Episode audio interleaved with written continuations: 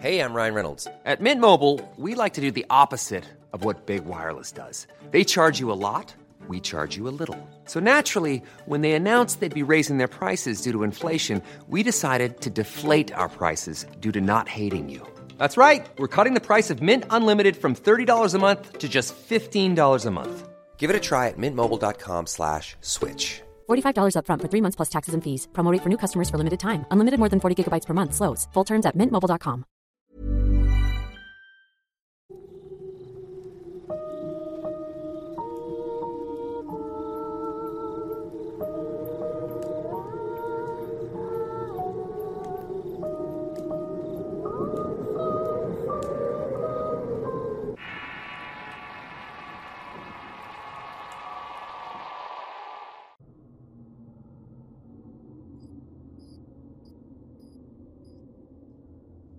El interés por la cultura yokai japonesa se ha disparado en últimos años.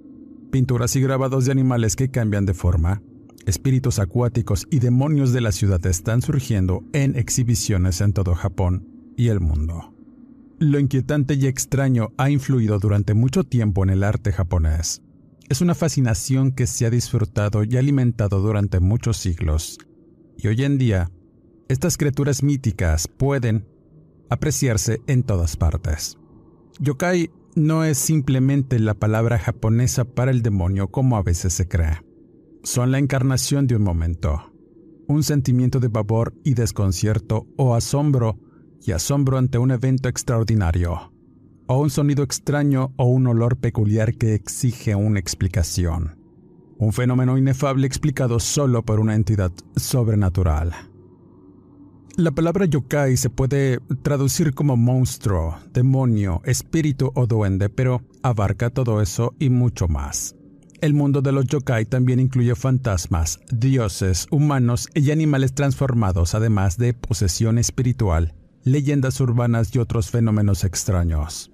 Una de las cosas más difíciles de definir son los límites de lo que constituye un yokai y lo que no es uno. Incluso en japonés el término es difícil de precisar.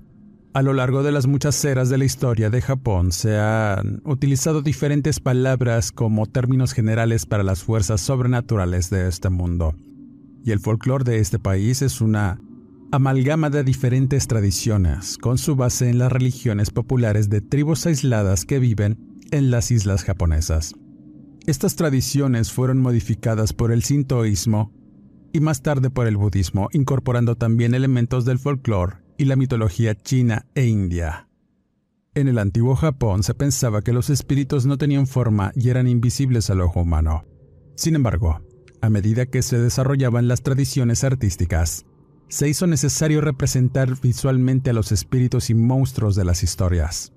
Estos comenzaron como pergaminos pintados y luego se expandieron en enciclopedias ilustradas de varios volúmenes, con cuentos extraños e historias sobrenaturales. Durante el periodo Edo hubo un florecimiento sin precedentes de la cultura y el arte. Las historias de fantasmas y las historias sobre monstruos y fenómenos extraños experimentaron un gran aumento de popularidad.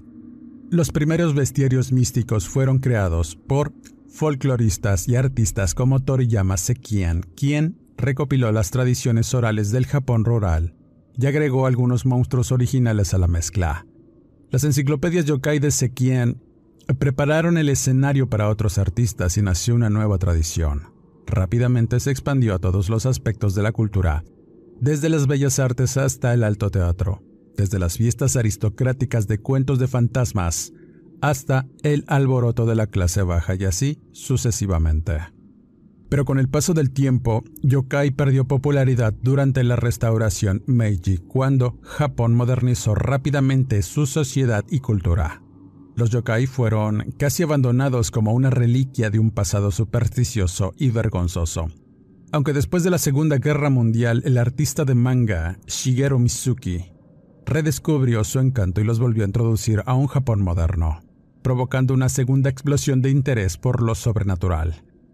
En la actualidad, la influencia de yokai se puede ver nuevamente en todos los aspectos de la cultura japonesa, desde el manga y el anime hasta los videojuegos, las etiquetas de marca e incluso la moneda japonesa.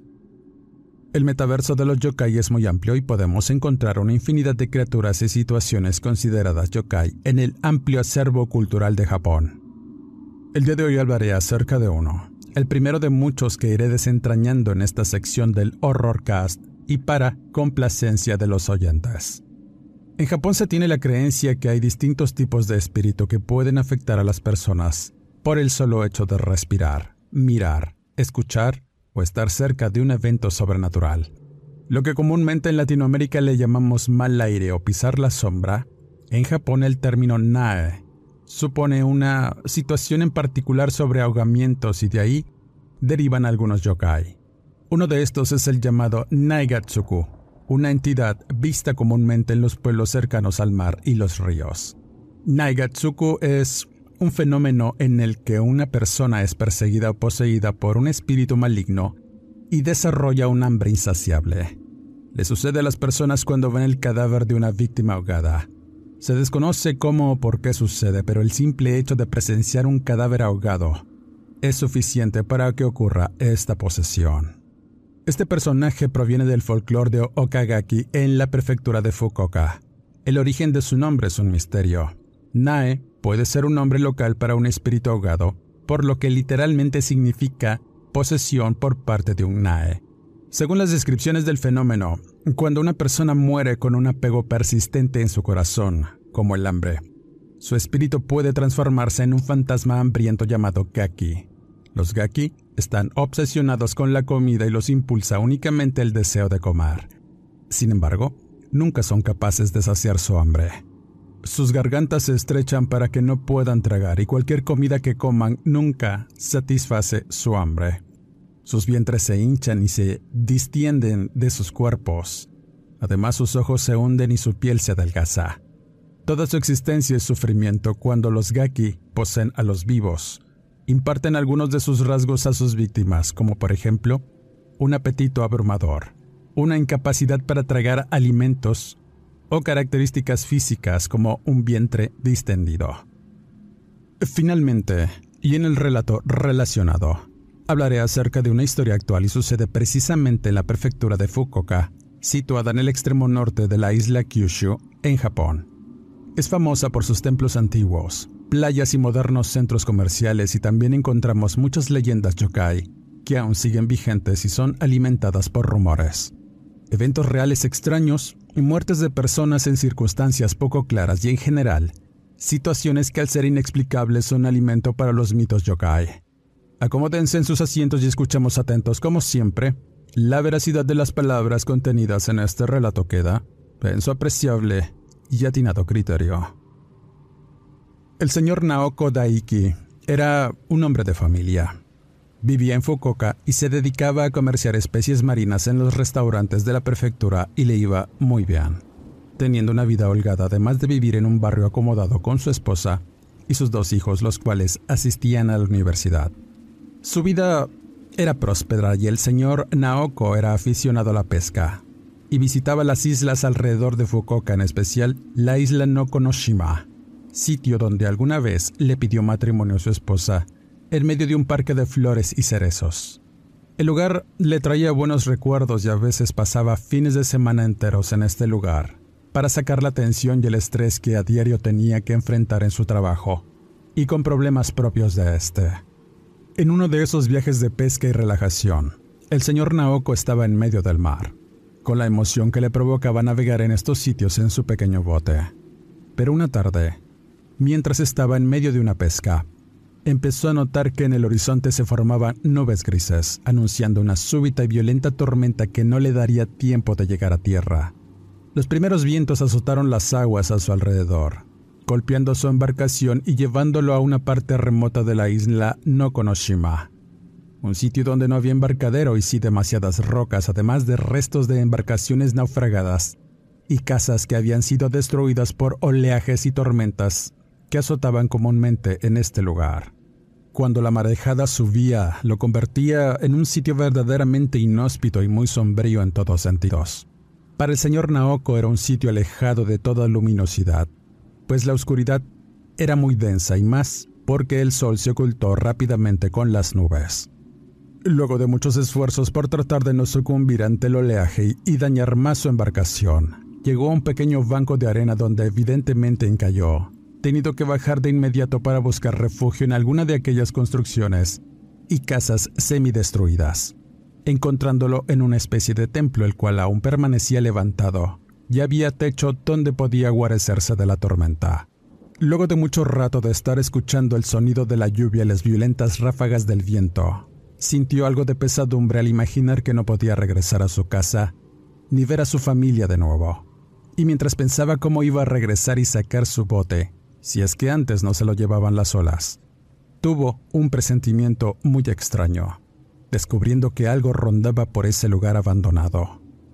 Las horas fueron pasando y la impaciencia del hombre fue en aumento. Pero no solamente eso, también la inquietud al estar expuesto a algo que no comprendía. Y lo peor, vendría cuando empezó a notar que la noche avanzaba lento y el ruido de la tormenta aumentaba.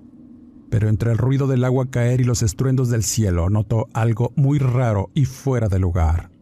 Además escuchaba voces inquietantes que parecían venir de algún lugar de aquel sitio abandonado. En inicio pensó que se trataba de su imaginación, pero después pensó que se trataba de gente que vivía en la isla y que posiblemente se había dado cuenta de su desgracia, por lo que, de inmediato, sale para alertar a las supuestas personas que andaban por ahí, pero al hacerlo, se dio cuenta que en realidad no había nadie, pero sí una extraña sensación que le indicaba que algo lo acechaba en la oscuridad.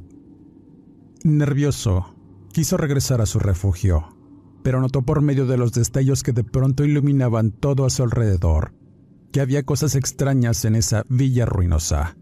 Extrañas marcas y símbolos tallados en los árboles y rocas que rodeaban una especie de jardín abandonado.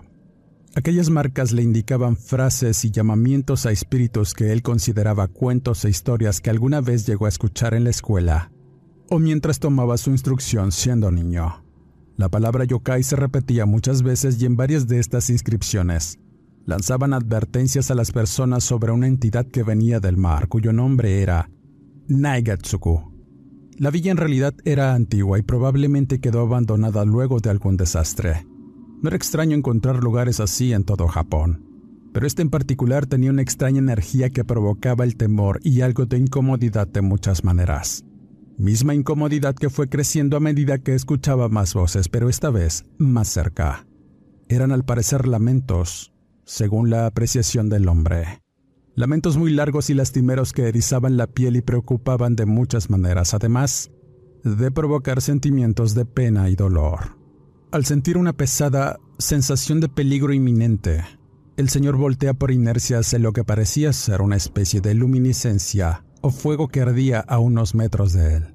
Eso era imposible dadas las circunstancias de la tormenta, que algo flamígero de color azul pareciera arder al fondo entre unos arbustos. Mirando fijamente esta luz, de pronto desapareció ante sus asombrados ojos y dio paso a una figura oscura y aterradora, moviéndose entre los árboles. Parecía estarlo observando fijamente y esperando el momento adecuado quizá para atacar. Pero en vez de eso salió a la vista y lo que Naoko miró, además de asombro y espanto, le provocó algo de repugnancia por el aspecto tan terrible que tenía aquella supuesta presencia que, en inicio, imaginó que se trataba de algún lugareño o vagabundo que vivía en ese sitio abandonado. Aquella aparición era horrenda. El señor la describía como un hombre desnudo cuya enorme panza caía sobre sus genitales. Sus extremidades eran largas y muy delgadas, las rodillas abultadas que parecían quebrarse a medida que avanzaba. Hacían un ruido muy extraño de huesos chocar. Su piel era amarillenta como la de un cadáver, pero lo más notable era su rostro. Tenía los dientes de fuera, carecía de labios, además de que sus ojos abultados salían de un rostro acartonado de negras ojeras y una brillante calva con algo de cabello saliendo por algunas partes que le daba un aspecto muy inquietante y repugnante. Parecía querer hablar. Parecía que de algún modo quería alcanzar al hombre para pedirle ayuda o hacerle daño. No lo sabía realmente. Pero ese ruido extraño que trataba de hacer con la boca fue lo que hizo al señor Naoko correr para alejarse de aquella extraña aparición. El miedo, La falta de luz y orientación provocó que el señor corriera despavorido, mientras aquella figura oscura lo persiguió implacablemente. A pesar de su cuerpo frágil, se movía con una rapidez prodigiosa, corriendo hacia algún punto de la villa sin encontrar el refugio y aunque lo hubiera hecho, este no tenía puertas o ventanas. Parecía como si algo intentara colocarle obstáculos para evitar su escape, hasta que finalmente llegó a una cadena de rocas que circundaban un arrecife y estaba a una distancia prudente, donde las olas chocaban en las rocas, y éstas no lo alcanzarían. Pero aquella cosa estaba detrás, caminando lento mientras los relámpagos lo iluminaban. El señor en algún momento quiso aventarse al mar por el terror, pero sabía que eso era un suicidio y aún no terminaba el horror. La criatura poco a poco se acercaba a él y en un intento desesperado, bajó por una ladera de piedra hasta lo que parecía ser el nicho de un altar cinto. Estaba perfectamente tallado en la roca y ofrecía cierta protección. No era demasiado profundo, pero había muchos objetos ahí que le llamaron la atención. Al pensar que ese sería su único refugio, no dudó en meterse, y al tratar de cerrar con una cubierta hechiza de bambú, con las manos temblorosas por el frío y el terror que sentía, podía escuchar afuera el ruido extraño que hacía aquella presencia, casi volviéndolo loco. Lo único que pudo hacer sin imaginar lo que iba a encontrar fue tratar de prender fuego con un encendedor que afortunadamente no se había mojado del todo, encontrando una lámpara de aceite y cera que había en el fondo. Al hacerlo, la luz centellante reveló algo que lo dejó sin aliento. Había una serie de formaciones rocosas que asemejaban tumbas. Había nombres y fechas muy antiguas. En estas lápidas se miraban talladas perfectamente en la roca y en cada una parecía leerse el nombre de una persona y su historia. En todas hablaban acerca del encuentro con un yokai y cerraban con una advertencia. Cuidarse de los ahogados y los que caen al mar, y todo aquello que atrae las tormentas. Si de por sí la situación estresante de enfrentar a una criatura sobrenatural no fuera suficiente, el hecho de estar en una especie de mausoleo donde enterraban a los pobladores o gente que moría de forma extraña y que tenía esas inscripciones e historia de vida como a modo de advertencia, hacía la situación aún más caótica, por lo que se dio cuenta de que había sido arrastrado a un lugar maldito, un lugar donde la oscuridad y la muerte reinaban supremas. Sabía que tenía que encontrar la manera de escapar de ese sitio antes de que fuera demasiado tarde y terminara como esa gente que estaba enterrada debajo del fango y las rocas, y tener una lápida con su nombre contando una historia absurda de cómo, por motivos de la mala suerte o el destino, quizá por una maldición, había terminado en ese lugar infernal. Quería volver a ver a su familia, quería huir de ahí, pero no tenía dónde más ir. Al parecer aquella criatura que surgió de la oscuridad tenía otros planes para él. De tal suerte que comenzó a orar y encomendarse a sus ancestros para tratar de despejar su mente y tener algún tipo de plan de escape. No se sabe si realmente esas oraciones funcionaron, pero la tormenta comenzó a amainar. Aquella presencia parecía alejarse del sitio haciendo ese ruido There's never been a faster or easier way to start your weight loss journey than with PlushCare. PlushCare accepts most insurance plans and gives you online access to board-certified physicians who can prescribe FDA-approved weight loss medications like Wigovi and Zepbound for those who qualify. Take charge of your health and speak with a board-certified physician about a weight loss plan that's right for you. Get started today at plushcare.com slash weight loss. That's plushcare.com slash weight loss. plushcare.com slash weight loss. Spring is my favorite time to start a new workout routine. With the weather warming up, it feels easier to get into the rhythm of things. Whether you have 20 minutes or an hour for a Pilates class or outdoor guided walk, Peloton has everything you need to help you get going. Get a head start on summer with Peloton at onepeloton.com. extraño de huesos chocar y como si se estuviera tragando agua, ahogándose al mismo tiempo, hasta que finalmente dejó de escucharlo. Poco a poco, la luz de las lámparas se fue apagando por la falta de aceite y mientras se iba resignando a morir ahí, con alivio, miró un pequeño destello que entraba a través de aquella puerta hechiza. De inmediato se incorporó, quitó la puerta y se asomó para darse cuenta de que el cielo a su lado había llegado por fin. Era su momento de escapar y así lo hizo. Aún estaba algo oscuro y la tormenta no cesaba. Solamente llovía menos.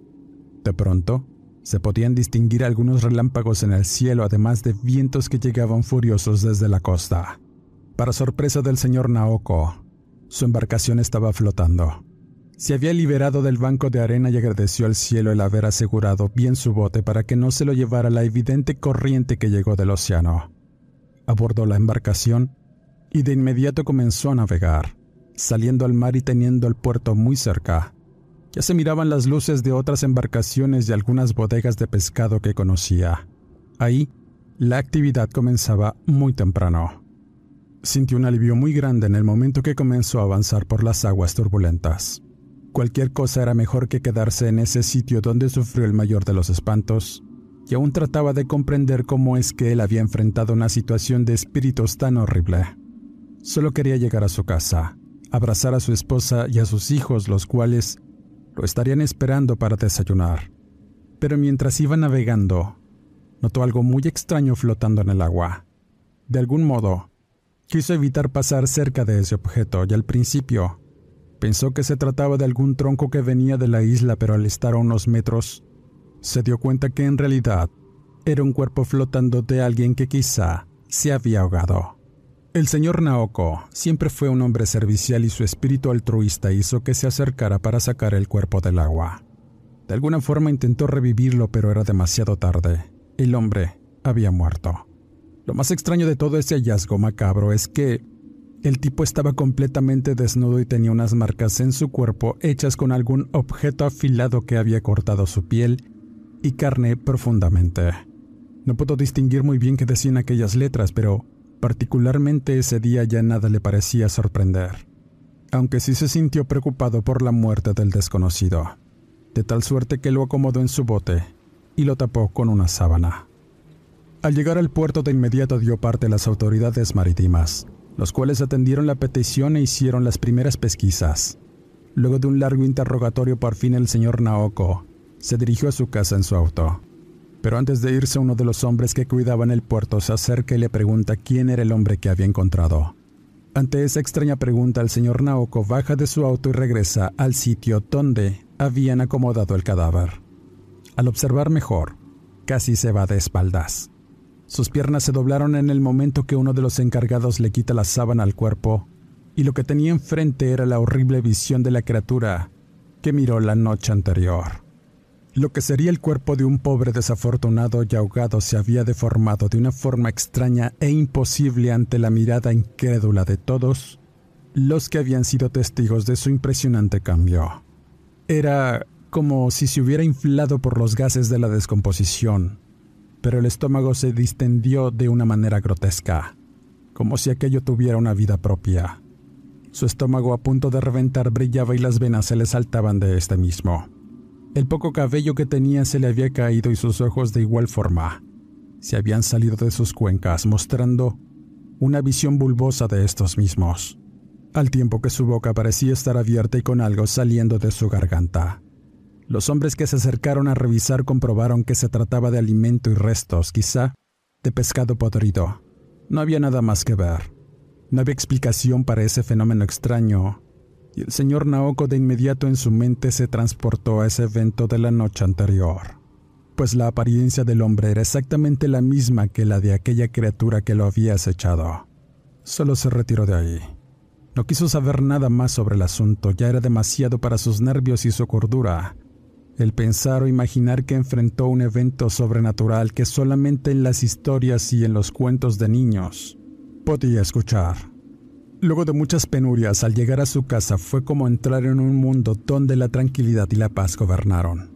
En ese instante su atormentado corazón y mente al abrazar a su esposa y llorar desconsolado después de un momento, lo hizo descansar. Luego, cuando llegaron sus hijos, contó su odisea y en ese extraño encuentro con las criaturas, además de las circunstancias tan extrañas que sucedieron después. Sus hijos, al no creer este tipo de historias, mencionaban que había sido un evento fortuito, producto quizá de la casualidad y los efectos de la tormenta. Pero su mujer tenía sus dudas, por lo que encendió incienso y lo colocó en un altar familiar para orar y traer la paz a su marido. el cual simplemente tomó un baño caliente y se acostó al estar demasiado cansado, pero luego de algunas horas, despertó en medio de la noche y de inmediato se imaginó que se encontraba nuevamente en aquella cueva, donde había aquellas tumbas. Había soñado con todas las personas que habían muerto y que estaban enterradas ahí, mismas que parecían y tenían el mismo aspecto de la criatura de piel amarillenta y el estómago abultado a punto de reventar. Era algo que le provocaba las peores pesadillas. Trataba de conciliar el sueño nuevamente, pero escuchaba extraños susurros en su oído y sentía que alguien lo observaba de cerca mientras dormía. Eso, lejos de tranquilizarlo, lo alertó aún más. Y lo primero que hizo fue levantarse de su cama y caminar hacia la cocina para comer un poco de arroz. Él no tenía ese hábito, pero por alguna extraña razón el miedo y la ansiedad que dominaba su mente le hicieron comer aquel plato. Esa fue la primera noche que ocurrió algo extraño y las subsecuentes. La situación se volvería aún más insostenible. El señor Naoko cada noche despertaba por las pesadillas y por sentirse observado, e iba a comer un poco más, hasta que una de aquellas noches despertó con un hambre insaciable. A pesar de haber cenado muy bien, sentía la enorme necesidad de comer más. Yendo a la cocina y devoró todo lo que encontró en la despensa, pero aún así seguía teniendo hambre. De tal manera que empezó a comerse las plantas que había en el jardín de su mujer y la situación se volvió insostenible. Pues a pesar de sentirse a reventar y vomitando en varias ocasiones, aún quería seguir comiendo hasta desfallecer. Su familia levantarse y encontrarlo tirado en medio de vómito y excremento se asustó. Estaba desnudo y sostenía ramas además de césped en sus manos que de igual forma terminó devorando. Todos tuvieron un sentimiento de repugnancia y espanto, además de preocupación, porque se dieron cuenta de que quizá su padre y esposo se había vuelto loco. Al atenderlo y hacerlo volver en sí, aún seguía teniendo hambre, y su familia estaba preocupada por su salud mental. El hombre no podía controlar su apetito, dándose cuenta que algo lo estaba controlando a él, algo que tenía que ver con el encuentro de aquella criatura del hombre ahogado, pero sobre todo le hizo recordar la advertencia que rezaba en las lápidas de los muertos sobre no hacer caso a los ahogados y un horror que iba más allá de su comprensión. A pesar de los tratamientos médicos y su compulsión por comer, solamente se infló de su estómago. Su piel grasosa se notaba cada vez más y debido a ello se le había caído el cabello. Metía grandes pedazos de comida a su boca a través de sus manos llenas de cualquier cosa que pudiera devorar, incluso sus propias heces. Tanto era el problema y la locura del señor Naoko, que sus familiares tenían que atarlo casi todo el tiempo para que no se comiera partes de su propio cuerpo, como las uñas o el cabello o pedazos de su propia carne. Lo peor sucedió una tarde cuando la señora regresó del mercado y encontró a su esposo tratando de comerse a sí mismo al morderse el brazo, del cual se había liberado. Todas las noches de igual forma tenía esas horribles pesadillas. La misma situación se repetía una y otra vez. Él en la cueva rodeado de tumbas y toda esa gente muerta y ahogada, con sus estómagos a punto de reventar y la piel amarillenta quebrándose.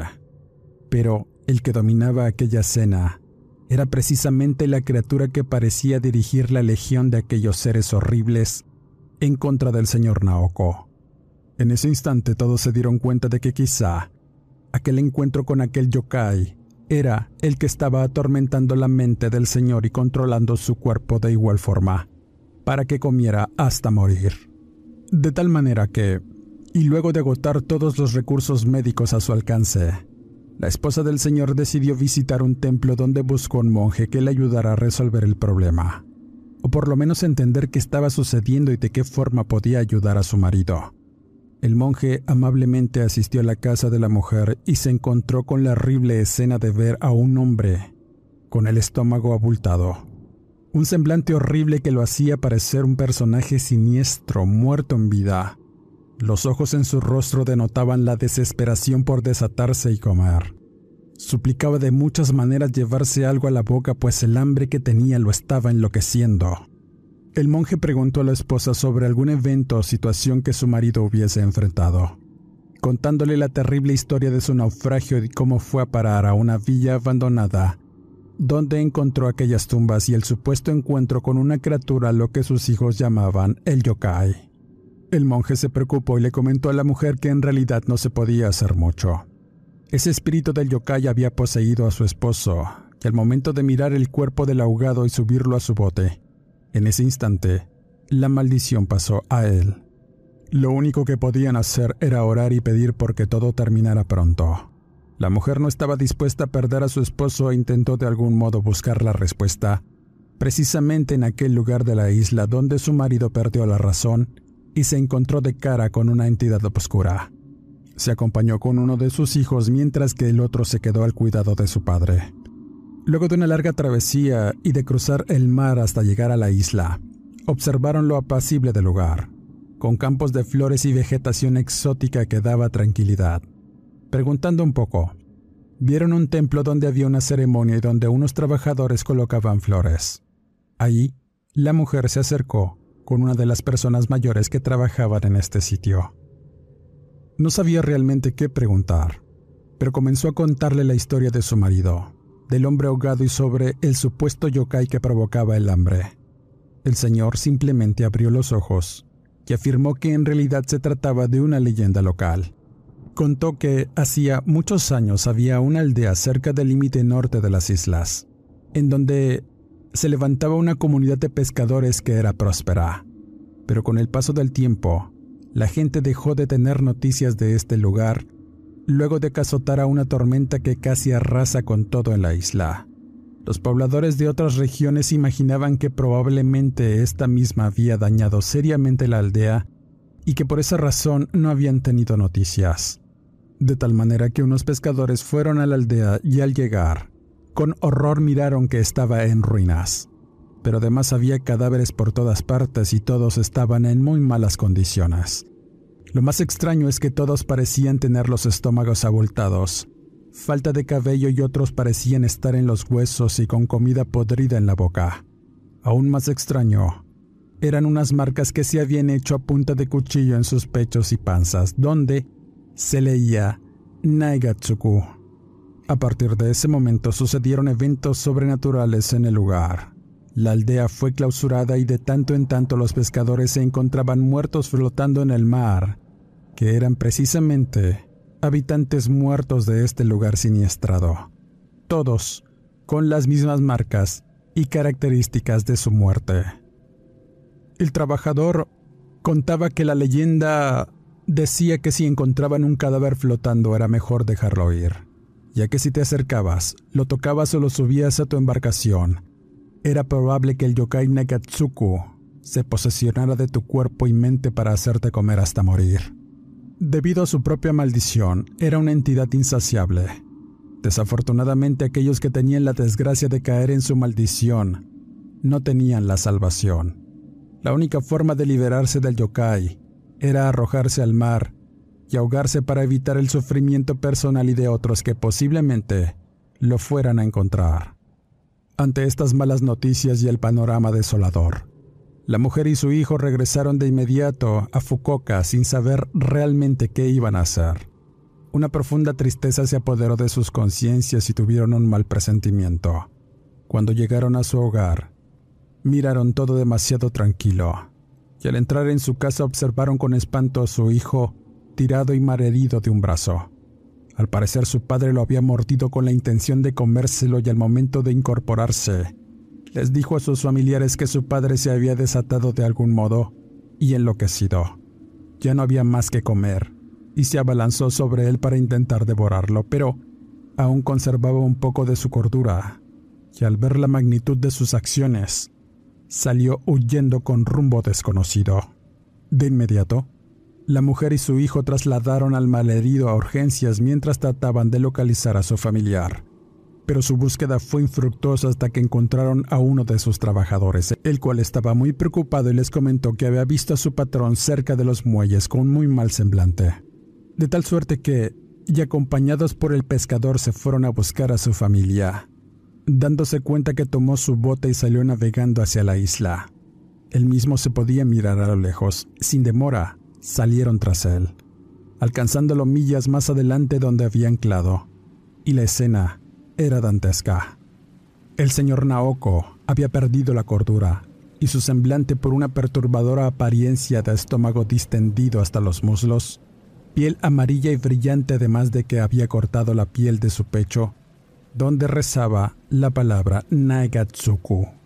Sus ojos blancuzcos miraban con tristeza a su familia y las últimas palabras que dijo fueron disculpas y después se arrojó al fondo del mar sosteniendo un ancla entre sus manos para hundirse hasta el fondo, donde irremediablemente se ahogó, terminando así con su sufrimiento y hambre, dejando tras de sí dolor y mucha congoja, pues nunca pudieron recuperar su cuerpo. Luego de aquellos eventos la familia del hombre se mudó a una región de montaña. No querían estar cerca del mar. Los rumores dicen que aún siguen apareciendo cuerpos de personas flotando sobre todo después de una tormenta. La gente de esa región teme que si sacan un cadáver de algún ahogado, pudiera tratarse de un Naigatsuku y sufrir una maldición. Una que te hace tener un hambre insaciable y la necesidad de comer hasta morir. Con esta historia cierro este podcast. Quisiera mandar un saludo, mis felicitaciones y abrazos interminables a Nat Padilla por motivo de su cumpleaños. Mis mejores deseos para ti y pásala chido donde quiera que andes. Dale like, comenta, comparte, suscríbete al canal y activa las alertas. Apoya al canal dejando correr la publicidad. Soy Eduardo Liñán, escritor de horror. No me despido y nos escuchamos en el siguiente Horrorcast.